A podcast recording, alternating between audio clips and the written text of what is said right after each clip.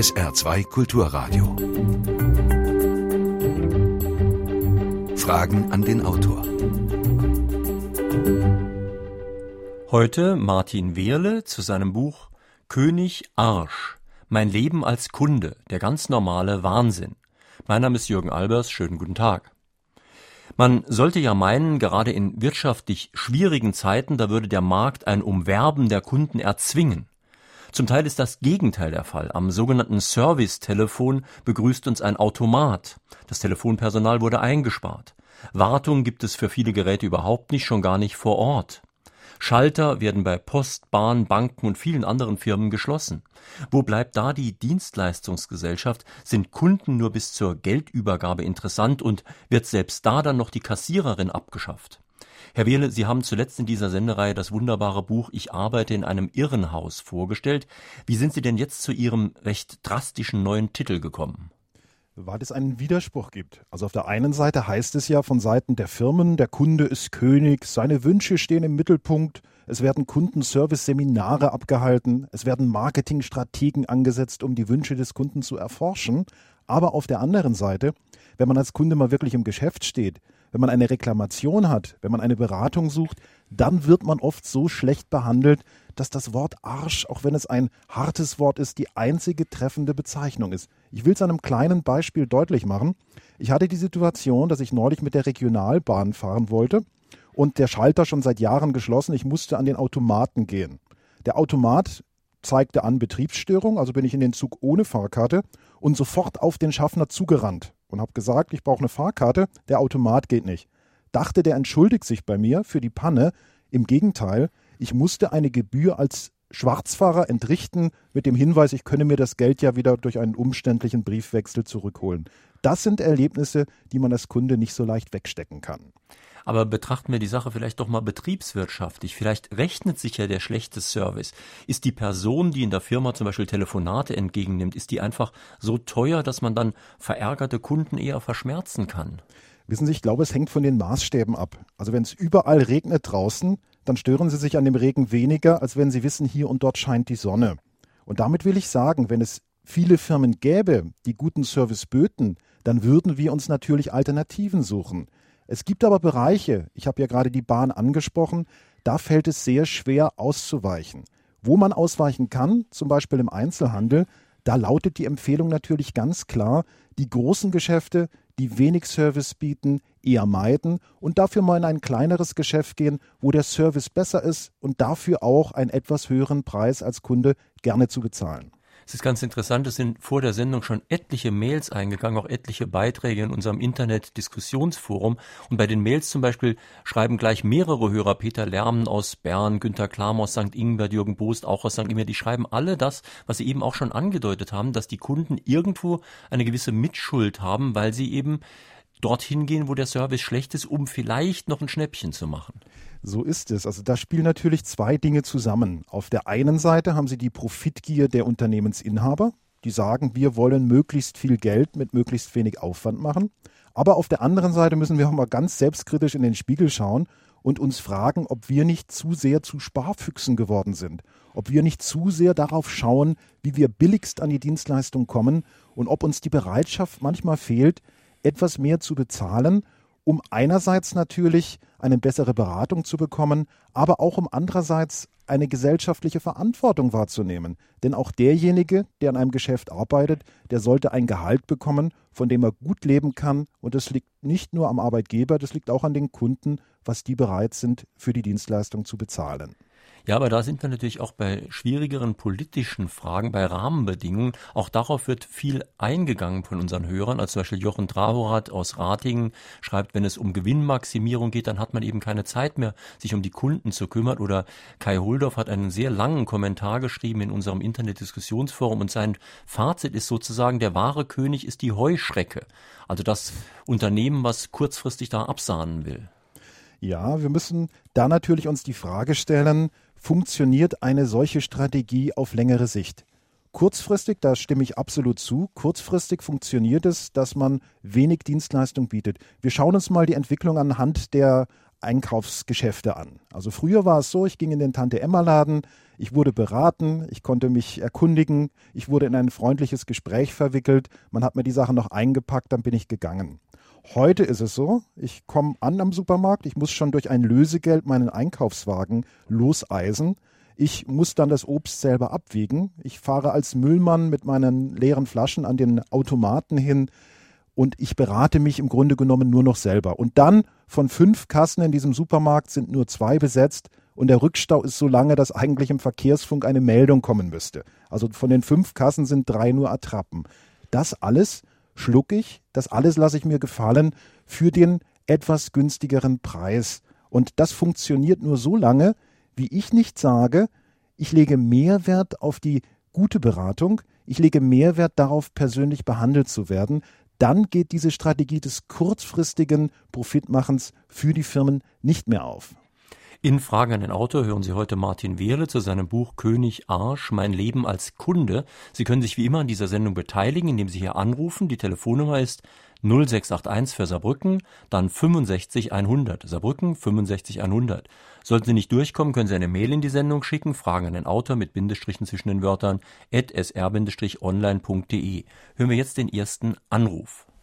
Was Sie im Dienstleistungsbereich zu Recht beklagen, hängt meines Erachtens ursächlich damit zusammen, dass die Vorstellung von Leistung in den neoliberal geprägten Gesellschaften seit ca. 15 Jahren dabei ist, sich in geradezu dekadenter Weise zu ändern gefördert, nicht nur durch die Liberalen, sondern auch praktisch alle sogenannten Volksparteien, ist ein Leistungsbegriff dabei, sich zu etablieren, bei dem Leistung völlig losgelöst von ihrem tatsächlichen Wert in allererster Linie nach der Höhe des dabei erzielten Gewinns bewertet wird.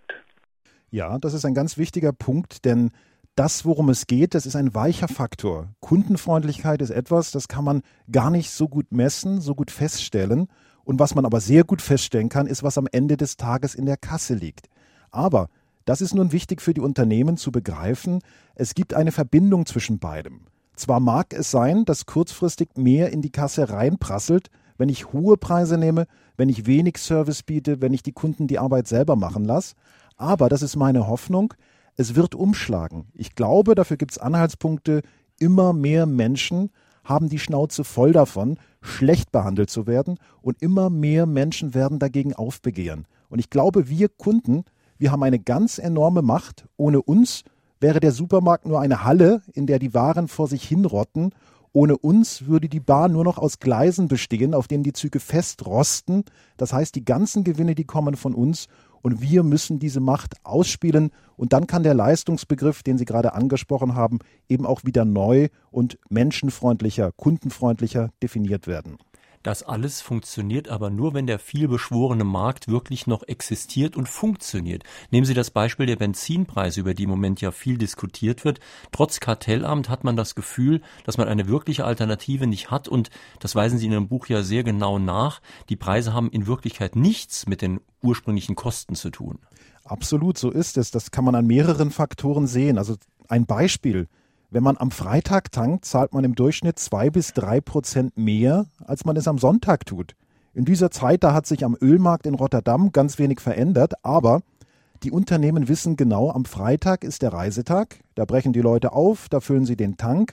Am Sonntag fahren sie mit vollem Tank zurück oder mit fast vollem Tank zurück und da müssen sie nicht mehr so viel tanken. Aber ich glaube, auch in diesem Bereich haben wir, haben wir mehr Macht, als wir denken, denn es gibt einige freie Tankstellen, die sind immer zwei bis drei Cent günstiger als die Giganten. Und ich gebe es zu, auch ich bin, bevor ich dieses Buch geschrieben habe, manchmal aus Faulheit an die etwas teureren Tankstellen gefahren. Das mache ich jetzt aus Prinzip nicht mehr, um darauf hinzuwirken, dass die Preise eben wirklich von den Großen etwas niedriger gehalten werden. Wobei man ja auch da sehen muss, dass die Tankstellenpächter oft ganz arme, ich will nicht sagen Hunde, aber ganz arme Menschen sind, die sehr, sehr wenig von dem vielen Geld, was ich da hintrage, bekommen. Das muss man wissen als Kunde, weil die Kunden, die lassen ja oft ihre Wut am Tank Tankstelleninhaber aus. Der bekommt etwa einen Cent pro Liter, den er verkauft. Und ich habe mich da im Vertrauen mit einigen Pächtern ausgetauscht und ich habe erfahren, dass die sich in erster Linie als Einzelhändler definieren, dass die in Wirklichkeit nicht von ihrem Benzin leben, das sie verkaufen, sondern von Brötchen, von Zeitschriften, von dem, was es noch so am Rande gibt. Also da muss man genau hinschauen, wer ist derjenige, der vorne steht und etwas verkauft und wer ist derjenige, der wirklich den Profit macht. Und der Profit, der wird ganz eindeutig von den großen Mineralölkonzernen gemacht.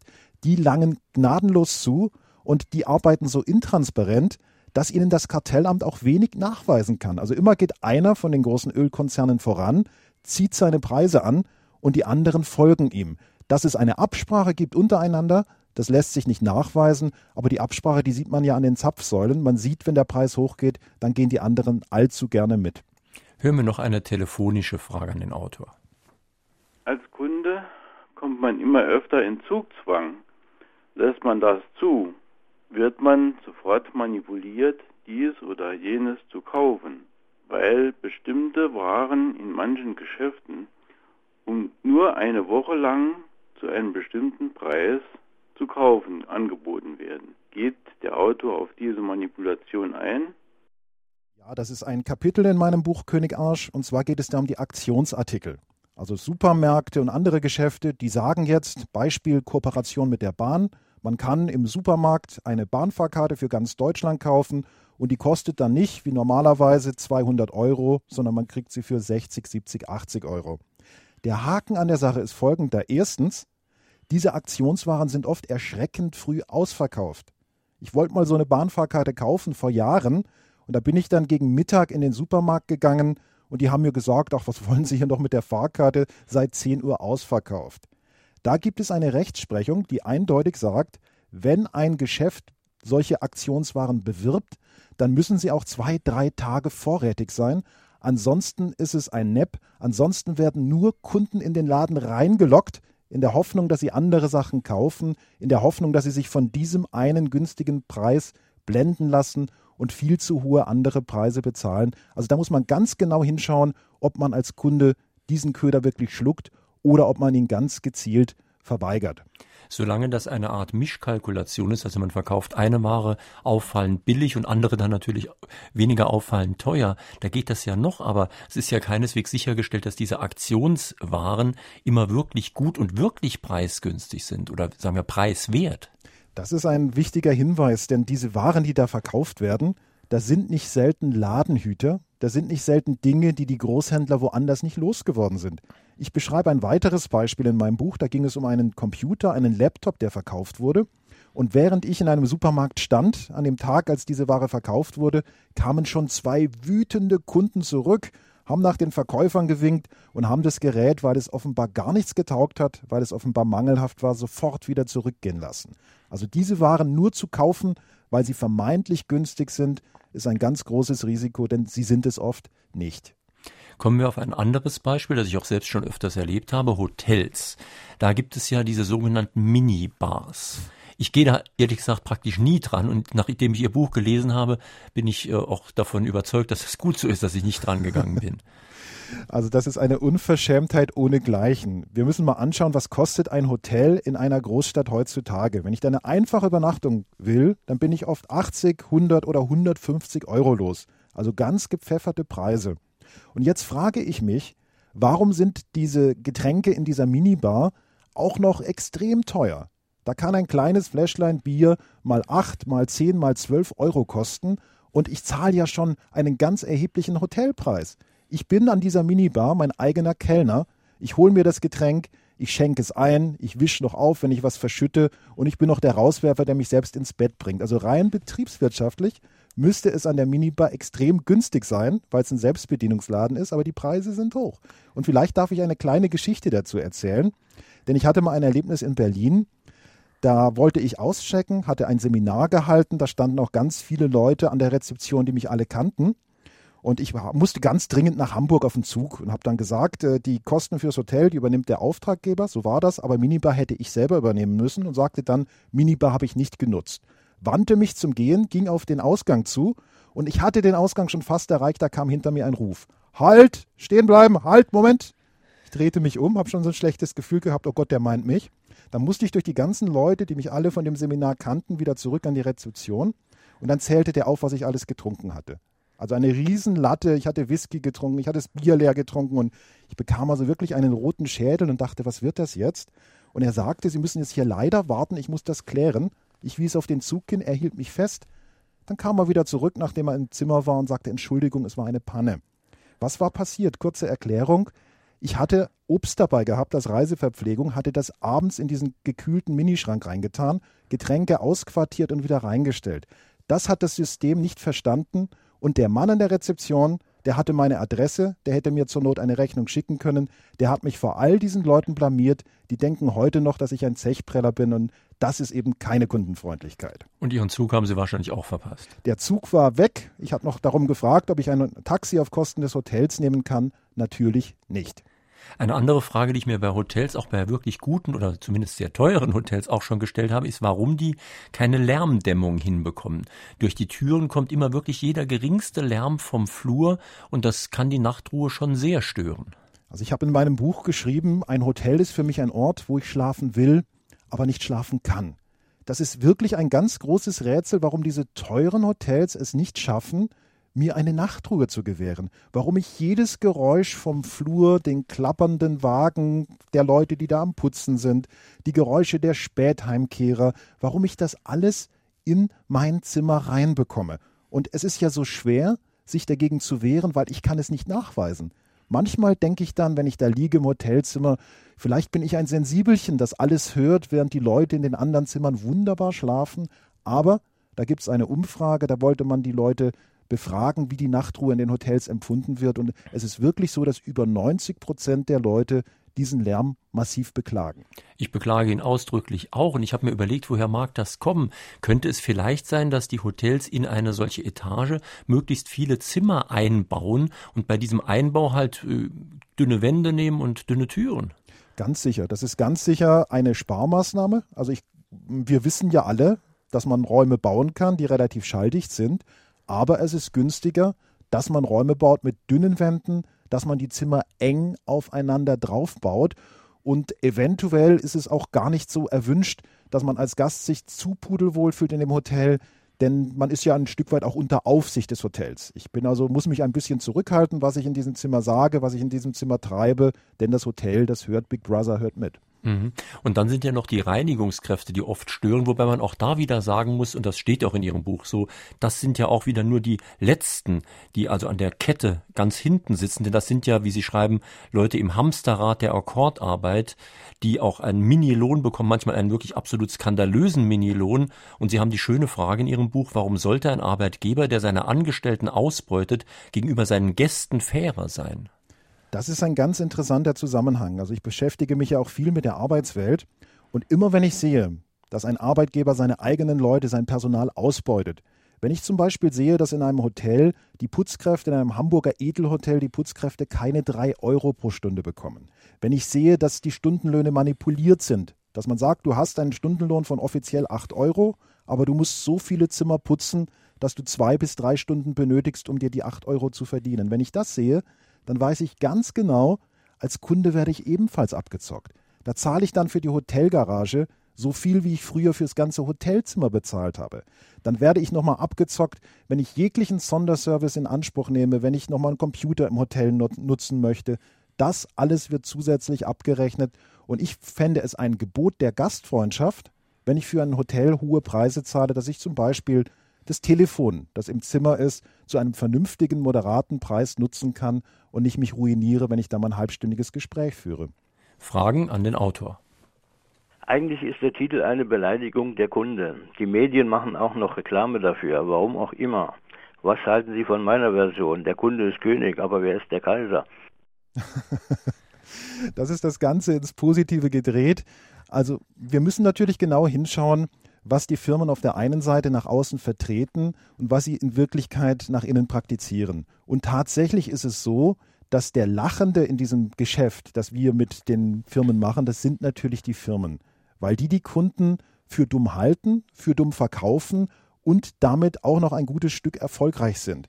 Und wir haben uns an so viele Dinge gewöhnt. Also wenn ich jetzt aus äh, dem Studio rausgehe, dann laufe ich an so vielen Service-Höllen vorbei. Ich komme an einem Hotel vorbei und denke, was kostet da die Minibar? Ich komme an einer Tankstelle vorbei und sehe, wie die Preise wahnsinnig anziehen. Ich werde in die Bahn steigen und da werde ich dann allenfalls nach meiner Fahrkarte gefragt, aber nicht danach, ob ich mich wohlfühle und ob es mir gerade gut geht.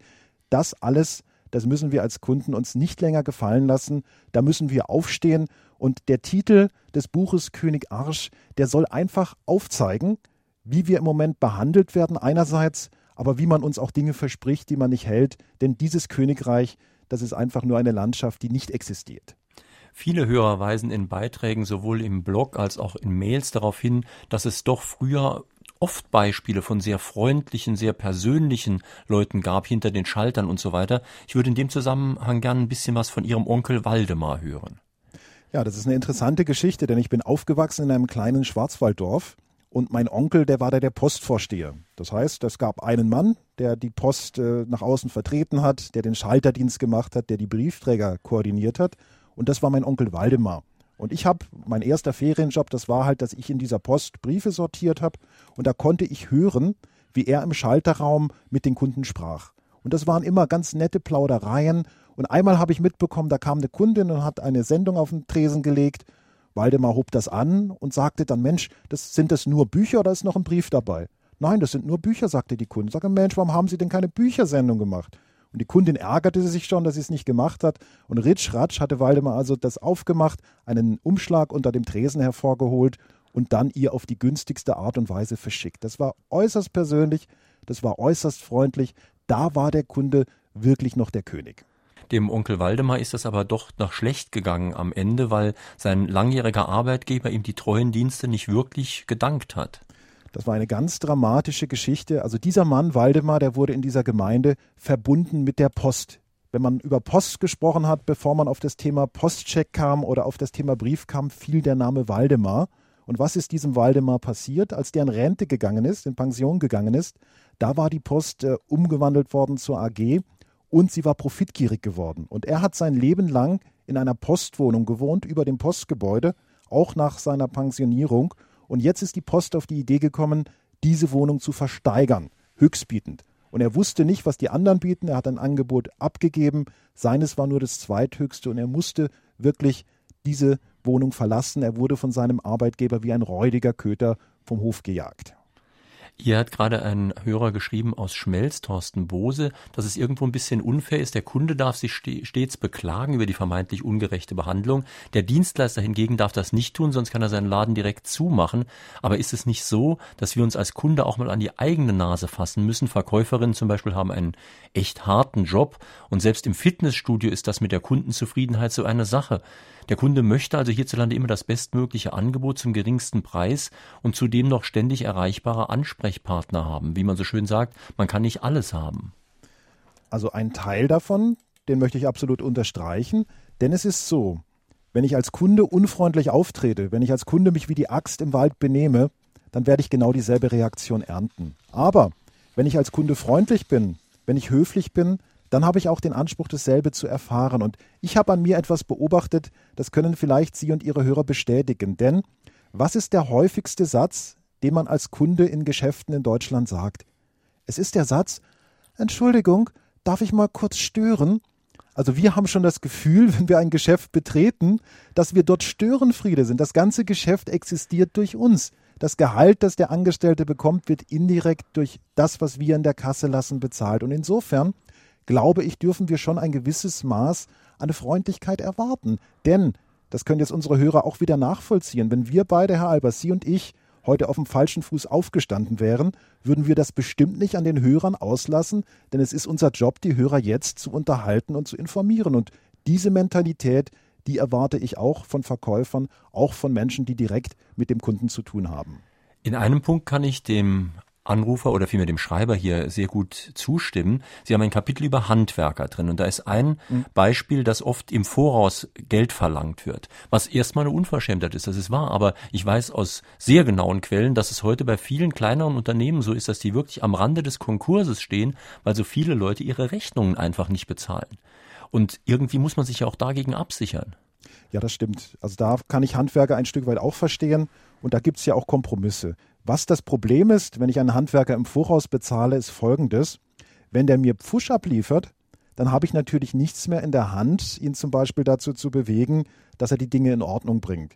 Aber da muss man jetzt auch mal genau hinschauen, wen man meint. Die Handwerker, die seriöse und gute und ordentliche Arbeit abliefern, die haben auch einen Anspruch darauf, wenn sie gute Referenzen haben, dass man mit ihnen eine vernünftige Regelung findet. Solche Handwerker jedoch, die windig sind, solche Handwerker, die nur dann groß sind, wenn sie ihre Rechnung schreiben, die ihre versprochenen Angebote nicht einhalten, die da Eventualposten drauf haben, die nochmal so hoch wie das Angebot sind. Solche unseriösen Handwerker, die es in jeder Branche gibt, da wäre ich als Kunde etwas vorsichtiger. Mhm.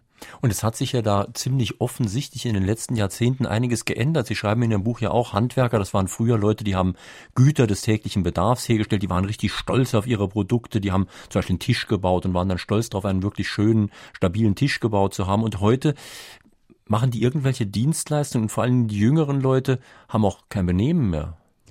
Ja, das ist äh, wirklich mit den Manieren der Handwerker, einiger Handwerker, nicht aller, das ist wirklich problematisch geworden. Und auch die Situation, in der ich den Handwerker brauche. Also früher war es ja in der Tat so, ich habe einen Tisch gebraucht, also habe ich einen Tischler beauftragt, der hat was hergestellt, der hat es mir gebracht, das war ein faires und gutes Geschäft. Heute brauche ich den Handwerker in erster Linie, wenn ich in einer Notlage bin. Wenn mir gerade der Gefrierschrank abtaut und ich denke, es schwimmen mir gleich die gefrorenen Fische davon. Wenn ich eine Autopanne habe, das sind Situationen, wenn ich mich ausschließe aus dem eigenen Haus und den Schlüsseldienst brauche, das sind Situationen, da stehe ich mit dem Rücken an der Wand und da hat mich der Handwerker auch ein Stück weit in der Hand. Also ich kann das Beispiel Schlüsseldienste einmal aufgreifen. Das ist mir vor Jahren tatsächlich passiert. Ich habe mich aus der eigenen Wohnung ausgeschlossen, bin dann zu den Nachbarn gegangen, Telefonbuch geblättert und dann habe ich mich gewundert, wie viele Schlüsseldienste gibt es doch in Hamburg. Unglaublich. Habe also einen davon angerufen und die sagten, das ist kein Problem, wir machen ihre Türe, in fünf Minuten ist die wieder auf. Und dennoch habe ich einen ganz saftigen Betrag von deutlich über 100 Euro für diese kleine Dienstleistung bezahlt und jetzt im Zuge dieses Buches recherchiert und festgestellt, diese ganzen vielen Einträge von Schlüsseldiensten, die man in den Branchenbüchern hat, die man im Internet hat, die werden nur von einer Handvoll Schlüsseldienste geschaltet und die haben so eine Art Reuse ausgelegt, dass man als Kunde unbedingt in ihr Netz reinschwimmt. Und diese Preise, die wirklich überzogen sind, die wirklich überteuert sind, die muss man einfach zahlen oder man steht wie ich in Pantoffeln im Winter draußen. Das heißt, da wird eine Art Konkurrenz vorgetäuscht, die es zumindest so gar nicht gibt. Absolut. Ich könnte jetzt mehrere Schlüsseldienste anrufen und alle würden mir sagen, dass es so teuer ist. Und dann denke ich als naiver Kunde, naja, das ist denn halt so. Aber das ist nicht Gott gewollt, sondern das ist eine ganz systematische Art und Weise, wie hier die Kunden abgezockt werden. Es ist inzwischen 11.31 Uhr. Sie hören auf SR2 Kulturradio oder D-Radio Wissen Fragen an den Autor Martin Wehrle zu seinem Buch König Arsch, mein Leben als Kunde. Einmal wurde gesagt, dass also der ähm, Kunde nur ganz billig einkauft und auf den Preis guckt. Ja, das ist irgendwie politisch gewollt, weil wer Hartz IV hat, der muss mit einem Drittel des Existenzminimums auskommen. Also das Existenzminimum sind 1029 Euro und 89 Cent und der Hartz-IV-Regelsatz ist ein Drittel davon 374 Euro. Wer ein so geringes Einkommen hat als Hartz-IV-Empfänger oder als prekär Beschäftigter oder zunehmend jetzt auch als Erwerbsminderungs- und Altersrentner, der kann einfach nicht in ein anderes Geschäft gehen, wo der Service besser ist und wo man dann eben für die Ware dann vielleicht, äh, ich nehme jetzt mal Milch oder so, das Doppelte oder das Dreifache bezahlt, als was man im günstigen Supermarkt kriegt. Also kann ich jedes Wort von dem, was Sie gesagt haben, absolut unterschreiben. Und ich würde mal der Politik eine kleine Aufgabe geben. Und zwar die Denksportaufgabe. Was passiert, wenn ein reicher Mann noch mehr Geld bekommt? Was macht er mit dem Geld? Der wird es natürlich sparen, der wird es anlegen, der führt es nicht in den Wirtschaftskreislauf unmittelbar zurück. Was passiert, wenn man einem Hartz-IV-Empfänger 50, 100 oder 150 Euro mehr in die Hand drückt? Der wird es natürlich, wie Sie mit Recht gesagt haben, dazu einsetzen, dass er etwas konsumiert, dass er wieder etwas einkauft. Und ich bin absolut dafür, erstens, dass man diesen schrecklichen Niedriglohnsektor, den wir in Deutschland haben, diesen Zeitarbeitssektor, dass man den absolut aufwertet, dass die Leute ordentliche, anständige Gehälter bekommen und Hartz IV, da bin ich auch der Meinung, das ist ein Satz, von dem man zwar existieren, aber nicht richtig leben und schon gar nicht ein anspruchsvoller Kunde sein kann.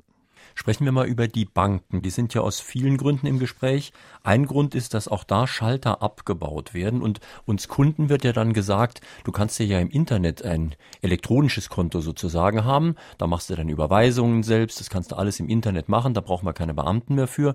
Und Sie haben jetzt sowas auch gemacht und hatten aber dann einen Angriff, einen feindlichen Angriff auf Ihr Konto, eine sogenannte Phishing-Attacke. Wie ist das verlaufen? Ja, das war die Situation, dass ich eine Überweisung tätigen wollte und dann gibt man ja die Nummer des Kontos an und die Geheimzahl an, um Zugriff zu haben. Und dann ploppte da auf dem Computer ein großer Kasten auf und ich wurde aufgefordert, 30 Geheimzahlen preiszugeben. Nun bin ich zumindest so ausgeschlafen, dass ich gemerkt habe, hier stimmt was nicht. Das ist jetzt eine Attacke, hier will jemand an meine Kontodaten. Und ich habe natürlich, wie jeder, der überfallen wird, um Hilfe gerufen. Das habe ich gemacht, indem ich erstmal mich äh, telefonisch mit der Postbank in Verbindung setzen wollte. Und dann kam ich in eine riesige Schleife rein von äh, Automaten, die gesagt haben, sagen Sie ja oder nein, wir verbinden Sie weiter. Dann kam Musik, ich musste warten. Kurz und gut, ich habe niemanden erreicht. Dann habe ich eine Mail geschrieben, denn die haben extra eine Adresse für solche Missbrauchsfälle, wie die das nennen. Und auf diese Mail kam ganz schnell eine Antwort, die war aber automatisch und die passte gar nicht auf meinen Fall. Da hieß es, sie haben eine Mail bekommen, in der sie aufgefordert wurden, stimmte alles nicht. Kurz und gut, ich habe eine Woche lang warten müssen, bis ich eine Antwort der Postbank bekam. In dieser ganzen Zeit war ich völlig im Ungewissen, ob mein Konto nicht schon leergeräumt war, denn ich habe von anderen Computern versucht, auf das Konto zuzugreifen, die also nicht infiziert waren mit diesem Virus, und ich kam einfach nicht mehr an mein Konto ran. Dann habe ich nach einer Woche lapidar erfahren, die Postbank hat, ohne es mir mitzuteilen, mein Konto vor mir selber gesperrt. Das ist so, als würde mein Vermieter das Schloss der Tür austauschen und mich nicht mehr reinlassen, während ich Miete zahle. Das ist kein Service, da ist man als Kunde wirklich allein und verlassen. Also richtig wäre es ja gewesen, wenn Sie sofort einen Rückruf bekommen hätten. Hören Sie, wir sehen ein, da ist was passiert. Wir sperren jetzt mal sicherheitshalber Ihr Konto und unternehmen da etwas. Aber genau diese Rückmeldung haben Sie nicht bekommen. Das war das Entscheidende, dass ich nicht erfahren habe, was ist eigentlich Sache. Dass ich die ganze Zeit Angst hatte, es sei etwas Schlimmes passiert und dass sich meine Bank einfach in dieser Notsituation nicht um mich gekümmert hat. Und bei Banken darf man ja auch nicht vergessen, das Geld, was die verleihen, holen die sich ja ihrerseits. Und eigentlich ist es, ich glaube, nicht nur ein Gebot der Fairness, sondern sogar vorgeschrieben, dass wenn die Bank das Geld sehr, sehr günstig bekommt, sie das auch etwas günstiger verleihen muss. Aber auch das ist keineswegs der Fall. Ich lese da von einem großen Zinsklau. Ja, der Zinsklau ist gigantisch. Das sind Milliarden, die die Banken jedes Jahr einheimsen. Und zwar funktioniert das so, es gibt einen Referenzzins. Das ist der Zins, zu dem die Bank sich selbst das Geld leihen kann. Und je niedriger dieser Zins ist, und im Moment ist er wirklich sehr niedrig, desto niedriger muss auch der Zins sein, den Sie und ich zum Beispiel bezahlen, wenn wir unser Girokonto überziehen sollten. Und die Banken, die haben es sich angewöhnt, erstens, wenn sie das Geld ganz günstig kriegen, es teuer zu verleihen, und zweitens, wenn dieser Referenzzins weiter sinkt, dann reagieren viele Banken erstmal gar nicht, dann zahlen wir den Differenzbetrag, aber wenn der Zins steigt, dann sind sie ganz blitzschnell dabei uns noch tiefer in die Tasche reinzugreifen. Hören wir noch eine telefonische Frage. Einzelhandelsgeschäfte, Telekommunikationsanbieter, Banken und so weiter sind oft nur noch über zentrale Telefonnummern mit ärgerlich endlosen Weiterleitungen und Warteschlangen zu erreichen. Aber dem entziehen kann man sich nicht. Oder, wenn ja, wie? Ja, das ist natürlich in der Tat schwierig. Ich glaube, es gibt keinen Kunden dieser Welt, der gerne mit einem Computer spricht, mit einem Automaten spricht. Also ich komme mir immer vor wie ein Trottel, wenn es heißt, sagen Sie jetzt ja oder sagen Sie nein. Sage ich ja. Wir haben Sie nicht verstanden. Sagen Sie das noch einmal und drücken Sie auf Ihrem Telefon. Das ist keine Kommunikation. Da ist man wirklich allein und verloren. Die Frage ist natürlich, wie geht man damit um?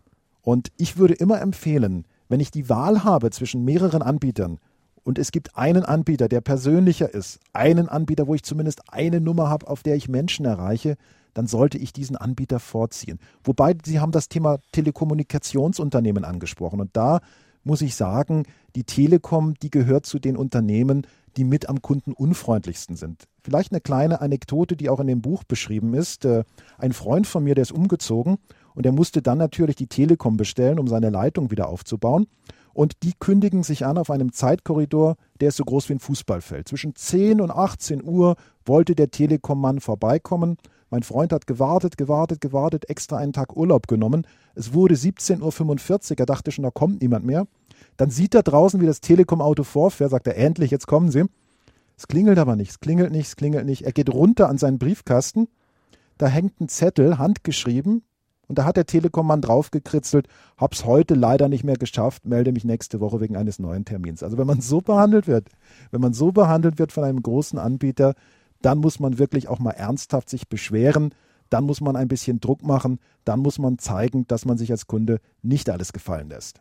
Sie sagten gerade so richtig, dass es wahrscheinlich überhaupt niemanden gibt, der gerne, wenn er jemanden anruft, mit einem Automaten verbunden wird. Ich glaube auch, dass es wirklich 0,0 Prozent sind, die das wollen. Trotzdem gibt es das. Das ist eigentlich marktwirtschaftlich völlig unmöglich. Es ist marktwirtschaftlich unmöglich, sofern die Firmen wirklich auf die Wünsche der Kunden eingehen. Und wissen Sie, darum ärgere ich mich so darüber, dass alle Unternehmen ins Schaufenster stellen, der Kunde steht im Mittelpunkt, der Kunde ist uns wichtig, wir machen Kundenservice und Kunden und Kunden und Kunden. In Wirklichkeit ist der Wunsch des Kunden nur dann etwas, was man ernst nimmt, wenn er sich mit dem verträgt, was die Unternehmen in Wirklichkeit machen. Und das heißt einfach Gewinnmaximierung. Und da müssen wir mal uns fragen, welchen, welchen Zweck hat ein Unternehmen? Ist ein Unternehmen berechtigt, nur zu sagen, unser Zweck ist es, möglichst viel Geld zu machen. Wirtschaftstheoretiker sagen mit vollständigem Recht, ein Unternehmen hat eine gesellschaftliche Verantwortung gegenüber den Kunden, die das Geld bringen, aber auch gegenüber der gesamten Gesellschaft. Und da müssen wir weg von diesem reinen Profitstreben. Es ist ja oft so, wenn ich mit einer Person verbunden werde, ist es auch nicht sehr viel besser. Mir ist schon oft passiert, mhm. ich rufe ein Unternehmen an, denke ich, telefoniere in Saarbrücken mit jemand und plötzlich merke ich, der weiß nicht, wo der St. Johanna Markt ist, was jeder Saarbrücker weiß. Und dann stelle ich fest, das ist ein Center irgendwo, vielleicht sitzen die in Polen oder sonst wo. Und ihnen ist ja was ähnliches mal passiert, eine Panne mit dem Hotel, wo sie für ein Seminar gebucht hatten und wo offensichtlich auch ein Service Center im Ausland die Sache dann nicht so sehr optimal bearbeitet hat. Also da wurde ich fast als Trickbetrüger verhaftet. Das war echt eine ganz brenzlige Situation. Also ich veranstalte Ausbildungen für Karriereberater und jemand hatte diese Ausbildung bei mir gebucht und da wird auch ein Preis im Voraus fällig. Den hatte der schon überwiesen und jetzt nahm er Kontakt mit dem Hotel auf und sagte, ich habe das Seminar bei Martin Werle gebucht und sagten die, äh, Martin Werle sagt uns nichts. Dann nannte er den Namen meiner Firma Karriereberaterakademie. Sagt uns auch nichts. Und in seiner Verzweiflung sagte er dann, aber Sie haben doch ein Ausbildungsseminar bei sich im Hotel am nächsten Wochenende. Und sagten die dem, nö, das nichts. Also ich hatte wirklich Glück, dass dieser Mann mich angerufen hat und ich dann mit ihm sprechen konnte. Und äh, dann habe ich mich mit dem Hotel in Verbindung gesetzt und erfahren, das Hotel ist in Hamburg und dieses Telefoncenter haben die ins Ausland ausgelagert und da gibt es immer wieder Kommunikationspannen. Und die Frau hier in Deutschland, die Service Managerin, die war extrem freundlich, der war das unendlich peinlich, aber die hat zu mir im Vertrauen gesagt, wissen Sie, das ist so, wir selber finden das auch nicht gut. Es sind unsere Arbeitsplätze, die da weggekürzt werden, aber es ist die Philosophie des Managements, das wir haben. Also da sieht man auch mal, es sind nicht immer die Mitarbeiter dran schuld, sondern der Fisch, der stinkt halt tatsächlich ganz oft vom Kopf her. Und wenn diese Manager das dann auch noch Philosophie nennen, und das tun sie ja wirklich, dann ist das natürlich auch ein Schindluder mit diesem Begriff. Aber hier ist gerade eine Mail eingegangen von Martin Ziegler. Er schreibt und bestätigt sie damit, Sale oder Sonderangebote, solche beworbenen Artikel sind nicht immer günstiger als andere, auch nicht in Online-Shops. Nur heute bewirbt da ein großer Elektronikmarkt für 20 Stunden seinen Sonderpreis für einen LED-Fernseher, aber nur online. Beim Vergleich zeigt sich, dass noch sechs andere Anbieter ständig diesen Preis bieten und nicht nur heute. Ja, ein besonders günstiger Preis ist aus der Sicht des Marketings ein Preis, den man so etikettiert. Ob es wirklich günstig ist, das findet man ja nur heraus, wenn man wirklich mal ein paar Vergleiche macht. Und das ist auch bei Kundenkarten. Da kann man ja Prämien erwerben. Und diese Prämien, die man über Kundenkarten erwerben kann, da gibt es Studien darüber, die kriegt man an anderen Orten 20 bis 30 Prozent billiger. Also ich würde niemals glauben, etwas ist besonders günstig, nur weil es derjenige, der es mir verkaufen will, behauptet, sondern ich würde mich immer informieren. Und da ist das Internet, das in mancher Hinsicht ja auch ein Fluch ist, da ist das Internet wirklich ein Segen, weil ich die Möglichkeit habe, bundesweit, weltweit zu vergleichen, welche Preise werden für dieses eine Produkt verlangt. Sie haben vorhin schon erzählt, dass Sie in der Bahn mal durch ein Versagen des Automaten zum Schwarzfahrer geworden sind. Eine noch schönere Geschichte im selben Zusammenhang ist die, wie Sie auf eine schwarze Liste geraten sind und davon erstmal gar nichts erfahren haben. Das war wirklich sehr, sehr abenteuerlich, denn ich wollte eine Fahrkarte auch wieder per Internet äh, mir bestellen und habe das Bankeinzugsverfahren gewählt, weil ich bin immer etwas skeptisch, meine Schecknummer und so weiter durchzugeben. Und äh, da kam dann Folgendes zurück. Man hat mir gesagt, ich sei für dieses Verfahren, das grundsätzlich angeboten werde, nicht zugelassen. Ja, warum ich gerade nicht, habe ich mich gefragt. Dann habe ich also an die sogenannte Serviceabteilung eine Mail geschrieben und habe gesagt, legen Sie mal bitte die Gründe offen, warum ich gerade nicht. Und die haben dann ein bisschen rumgeeiert, ich habe nochmal nachgefragt, dann kam als Antwort irgendwann, ich hätte mich in der Vergangenheit als nicht zahlungsfähig erwiesen. Und das hat mir dann schwer zu denken gegeben, weil ich zu den Menschen gehöre, die alle Rechnungen immer sofort begleichen. Und dann fiel mir ein, vor vielen, vielen Jahren hatte mir die Bahn mal durch eine Panne zwei Bahncards zugeschickt. Nicht nur eine, sondern zwei. Und ich habe die eine dann, nachdem man mich darum gebeten hat, wieder zurückgehen lassen. Und das hat sich die Bahn offenbar gemerkt und mich bis heute auf eine schwarze Liste gesetzt, dass ich da nicht zugelassen werde. Und das Ende vom Lied in diesem Briefwechsel, in diesem Mailwechsel war folgendes. Die Dame hat mir zurückgeschrieben, das Anliegen sei aus ihrer Sicht umfassend beantwortet und ich solle bitte von weiteren Anfragen dazu absehen. Klappe zu, Kunde tot. Wir sprechen in Fragen an den Autor auf SR2 Kulturradio und D-Radio Wissen heute mit Martin Wehrle zu seinem Buch König Arsch, mein Leben als Kunde, erschienen bei Heine, Preis 12,99 Euro. Und wie immer haben drei, die sich mit einem Beitrag zur Sendung beteiligt haben, das Buch gewonnen und bekommen das demnächst vom Verlag zugeschickt. Heute sind das Peter Lärmen aus Bern, Ulrike Kaas aus Bexbach und Kai Holdorf aus Hamburg. Hören wir jetzt noch einen Anruf. Sie sagten zu Beginn, dass sich äh, viele Kunden oder dass Sie einen Trend bemerken, dass viele Kunden sich, sich diese Servicewüste nicht mehr gefallen lassen. Ich selber kann diesen Trend nicht sehen. Wo sehen Sie diesen Trend? Also ich gebe mal ein Beispiel aus den USA, das macht es sehr anschaulich. Da saß äh, ein Flugzeuggast im Flugzeug, das Flugzeug stand noch auf dem Flughafen und dann sah der draußen Folgendes. Seine Gitarre, die er sehr liebt, die wurde im hohen Bogen übers Rollfeld geworfen, obwohl auf dem Koffer drauf stand, bitte nicht werfen. Und was war passiert am Zielflughafen? Die Gitarre war zerbrochen. Und dieser Musiker, der hat sich dann von Pontius zu Pilatus bei der Fluglinie telefoniert und keiner hat ihm ernsthafte Hilfe angeboten. Er saß da mit der zerbrochenen Gitarre. Und jetzt hat er was Geniales gemacht, was wirklich ganz Tolles, nämlich er hat ein Lied geschrieben. United, so ist die Fluglinie, United Breaks Guitars. United zerbricht Gitarren. Dieses Lied, das wurde im Internet zwölf Millionen Mal angeklickt und es hat dazu geführt, dass diese Fluglinie erstens mit Gepäck schonender umgeht und zweitens den Service bei Beschwerden massiv verbessert hat.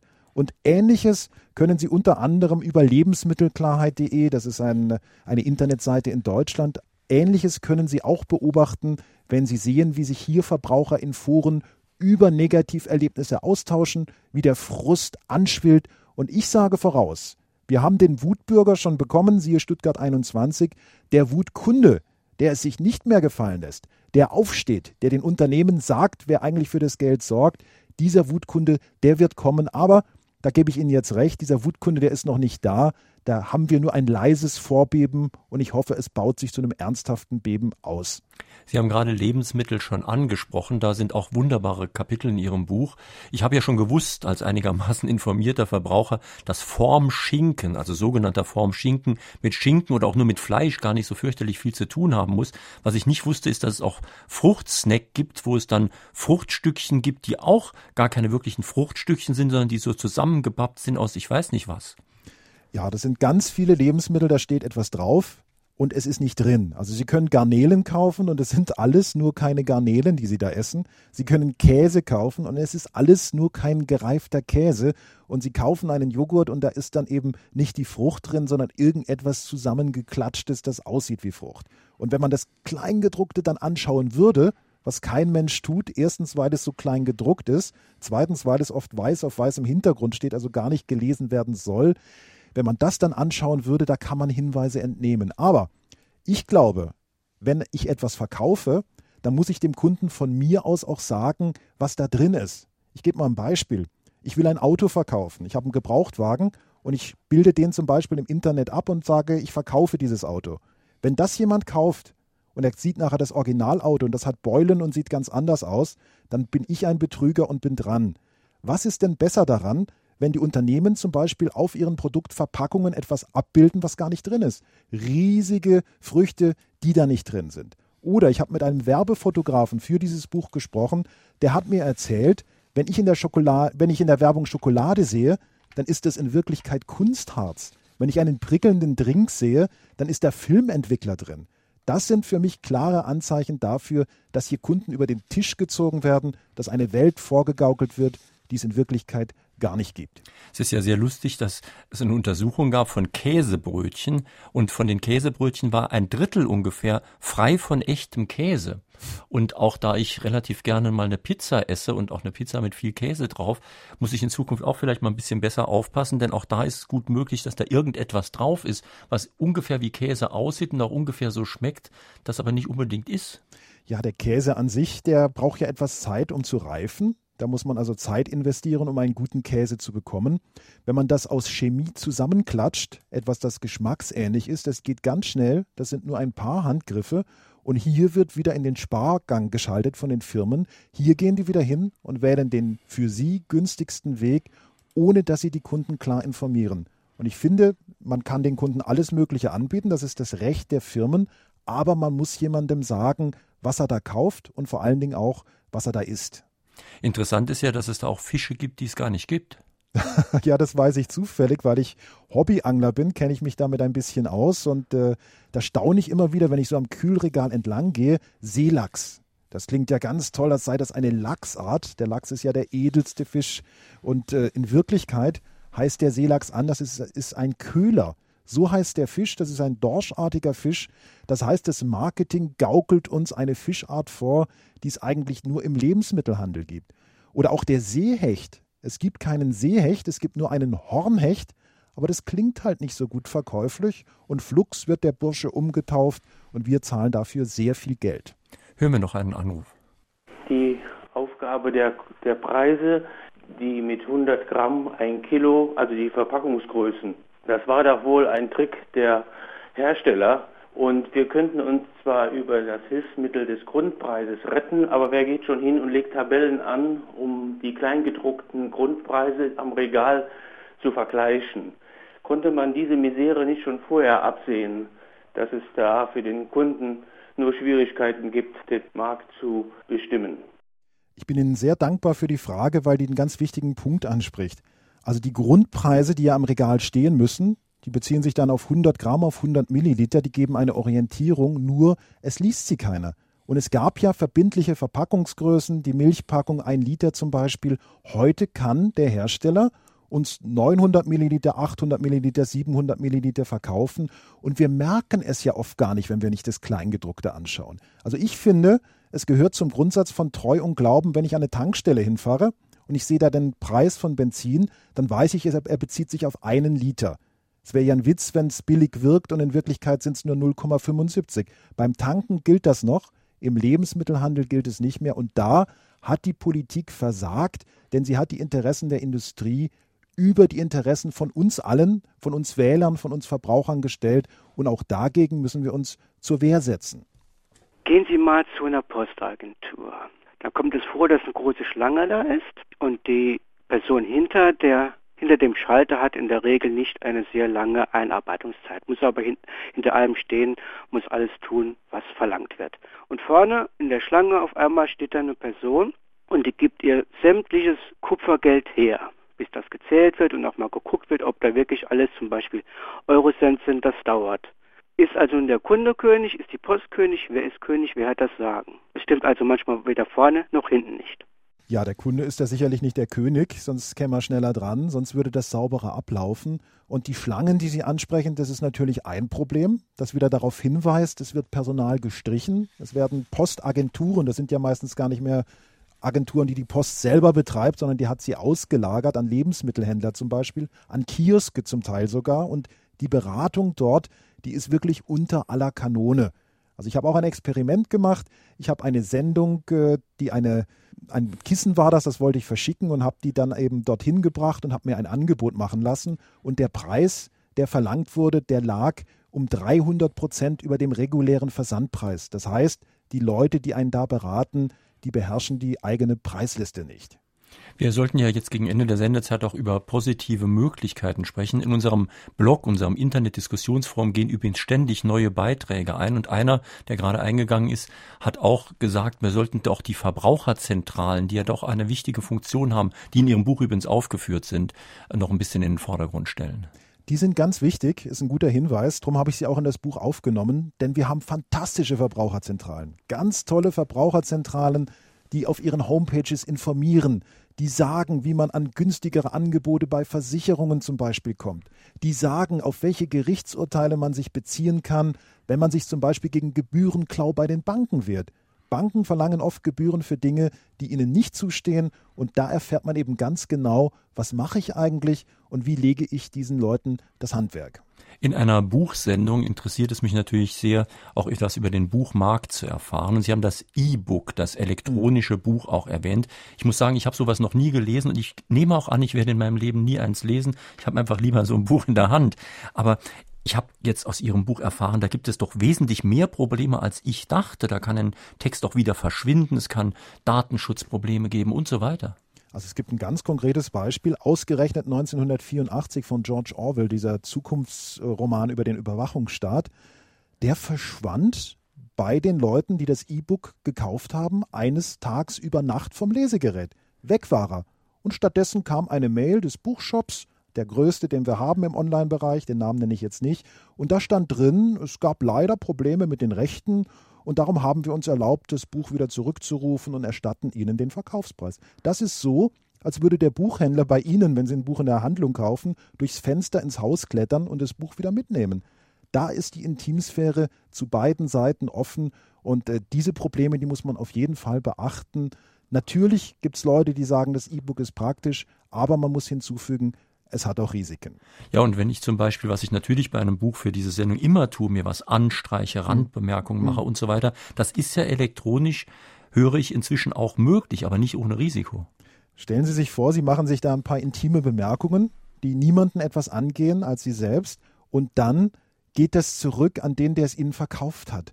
Das kann natürlich unendlich peinlich sein. Da können diese Notizen dann in Hände gelangen, wo sie überhaupt nicht hingehören. Also es gibt ja so ein sogenanntes Tool, das heißt, diese Anmerkungen, die Sie machen, die können andere auch lesen, ohne dass man sie ihnen zuordnen kann. Aber wenn da irgendein Fehler beim Datenschutz passiert, dann weiß die ganze Nation, was ihre intimsten Gedanken vielleicht auch zu einem intimen Thema sind. Und das ist mir unheimlich und darum bin ich auch jemand, der am liebsten ein Buch in die Hand nimmt und eben auf das E-Book vorläufig verzichtet. Wir haben noch Zeit für einen Anruf. Der durchschnittliche deutsche Arbeitnehmer hat Rechte und Ansprüche. Er ist nicht gewillt zu dienen, zu bedienen. Infolgedessen haben wir in Europa mit die geringste Selbstständigenquote. Der Selbstständige sieht im Kunden nicht den Störfaktor, sondern den Goldesel. Vollkostenmentalität und der Wunsch bei der Arbeitsplatzsuche bitte keine Beratung und kein Verkauf, das kann es doch wohl nicht sein, oder? Ja, das ist ein Thema, das ich immer wieder aufgreife, dass der Verkauf bei uns in Deutschland auch als etwas Schmutziges gilt. Also wer ein Produkt ausdenkt, der ist ein Genie und wer es verkauft, der ist ein Scharlatan. Nein, ein richtig guter Verkäufer ist ganz, was ganz Tolles. Der berät den Kunden, der geht auf den Kunden ein, der zeigt dem Kunden auf, wie was funktioniert. Ich habe das schon erlebt. Ich wollte mir mal, ich bin ja Hobbyangler, ich wollte mir mal einen Hut kaufen und da hatte ein Verkäufer so ehrlich mich beraten, dass er mir gesagt hat, von allen Hüten, die ich habe, da ist keiner für Sie der richtige. Und ich bin aber wieder zu ihm ins Geschäft gekommen und habe ihn gebeten, mir den Hut zu bestellen. Also da habe ich gemerkt, das ist echter guter Service und das ist was Schönes und Feines, finde ich. In Ihrem Buch wird ein Unternehmer zitiert und der sagt, solange die Nachfrage stimmt, machen wir alles richtig. Das ist ja erstmal richtig und wir müssen dann eben als Kunden dafür sorgen, dass die Nachfrage nicht mehr stimmt. So ist es. Das, was die Unternehmen im Blick haben, das sind die Umsätze. Und wenn sich an diesen Umsätzen etwas zum Negativen verändert, wie es auch bei der Bahn übrigens der Fall ist, die sind im Fernverkehr massiv in den letzten Jahren eingebrochen, dann fängt man so allmählich an, über den Service nachzudenken, dann fängt man an, den Service zu verbessern. Und wenn dann die Unternehmer merken, der bessere Service bringt auch mehr Umsatz, der bringt auch mehr Kunden, dann wird eine sogenannte Win-Win-Lesung daraus. Das heißt, dann haben beide Seiten, die Kunden, aber auch die kundenfreundlichen Unternehmen, mhm. ihren Vorteil davon. Ich hoffe, das stimmt, denn ich habe den Verdacht, dass bei manchen Unternehmen auch so eine Spirale nach unten ist. Da wird Service eingespart, die Kunden sind unzufrieden, es gibt weniger Umsatz und man spart dann weiter ein, weil man ja weniger Umsatz hat. Richtig, so. Sie haben es ja gesehen bei Schlecker, das war so ein Fall. Da hat man erst bei den Mitarbeitern gespart, dann hat man bei den Kunden gespart und irgendwann hat sich das Unternehmen zu Tode gespart und es wurde beerdigt. Es gibt aber auch das Positivbeispiel, die Drogeriekette DM, die sehr mitarbeiter- und sehr kundenfreundlich ist. Die hat in derselben Zeit, als Schlecker einging, ihre Umsätze massiv erhöht und die hat es verdient, weil es wirklich ein kundenfreundliches und mitarbeiterfreundliches Unternehmen ist. In Frage an den Autor auf SR2 Kulturradio und D-Radio Wissen war das heute Morgen Martin Wehrle zu seinem Buch König, Kund, äh, König Arsch, Entschuldigung, König Arsch, mein Leben als Kunde, der ganz normale Wahnsinn, erschien bei Heine, Preis 12,99 Euro. Die Sendung, die Sie gerade gehört haben, finden Sie morgen auch im Internet als Podcast. Sie können sich dann herunterladen, nochmal anhören, vielleicht auch bei sich speichern. In unserem zweiten Podcast-Angebot, unserem sogenannten Klassikerfach von Fragen an den Autor, da gibt es jetzt wieder eine Sendung von Januar 2000 2011 Ursula Ott total besteuert. Und die Diskussion hat schon heftig begonnen in unserem Internet-Diskussionsforum. Sie gehen auf www.sr2.de, dann fragen an den Autor, dann können Sie Ihren Kommentar eingeben. Auf SR2 geht es jetzt weiter mit dem Konzert. Am nächsten Sonntag haben wir zu Gast den Umwelt- und Agrarexperten Dr. Wilfried Bommert. Er hat ein Buch geschrieben, Bodenrausch, die globale Jagd nach den Äckern der Welt. Denn obwohl wir in Deutschland immer noch Ackerland zubauen, hat weltweit ein Wettlauf um fruchtbare Böden begonnen und der sogenannte Biotreibstoff, der verschärft die Konkurrenz um die Äcker auch noch. Die Frage ist also, was können wir da tun? Leeren die Tankfüllungen den Teller oder frisst uns die Massentierhaltung das tägliche Brot weg? Das am kommenden Sonntag in Fragen an den Autor. Schönen Tag wünscht noch Jürgen Albers.